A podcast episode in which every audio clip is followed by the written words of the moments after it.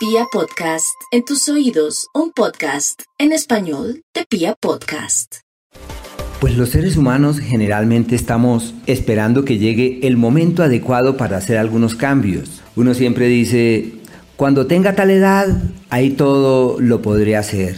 Por ejemplo, los niños, ellos dicen, si tienen 10, cuando tenga 15, ay ya. Y cuando tiene 12, 13, 15, cuando sea mayor de edad, y después de que ya es mayor de edad dice, no, cuando tenga 22, porque ya terminaré de estudiar y todo estará de mi lado y yo podré ser muy feliz. Eh, seguramente ya cuando se gradúa y empieza a trabajar dice, cuando, cuando monte mi empresa. Y cuando monta la empresa dice, no, cuando multiplique la empresa. Y seguramente ya cuando eso ocurre dice, no, cuando me enamore o cuando me case.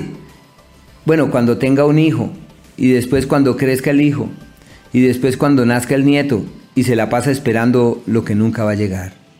Porque cuando llega, seguramente ya tiene otra idea del devenir. ¿Y a dónde nos lleva eso? Eso nos lleva solamente a un punto, que debemos trabajar en el presente, que no debemos estar centrando la alegría, la felicidad, el bienestar en lo que no ha llegado. Nuestro trabajo es aquí y ahora. Así que no hay que esperar a que ocurra algo o a que pueda de pronto pasar algo para ser feliz, como ahora la gente dice, cuando se acabe la pandemia ahí sí voy a ser feliz. Cuando se acabe esta situación, ahí sí voy a, voy a sonreír. No, hoy es el día donde debemos sonreír. Hoy es el día en el que todo lo tenemos de nuestro lado para reformular nuestra historia. No debemos esperar a que el otro cambie para nosotros encontrar el camino de una vida plena. No debemos esperar a que nos paguen la plata. No debemos esperar a que llegue aquello que anhelamos. Hoy es nuestro día. Simplemente contamos con el día de hoy.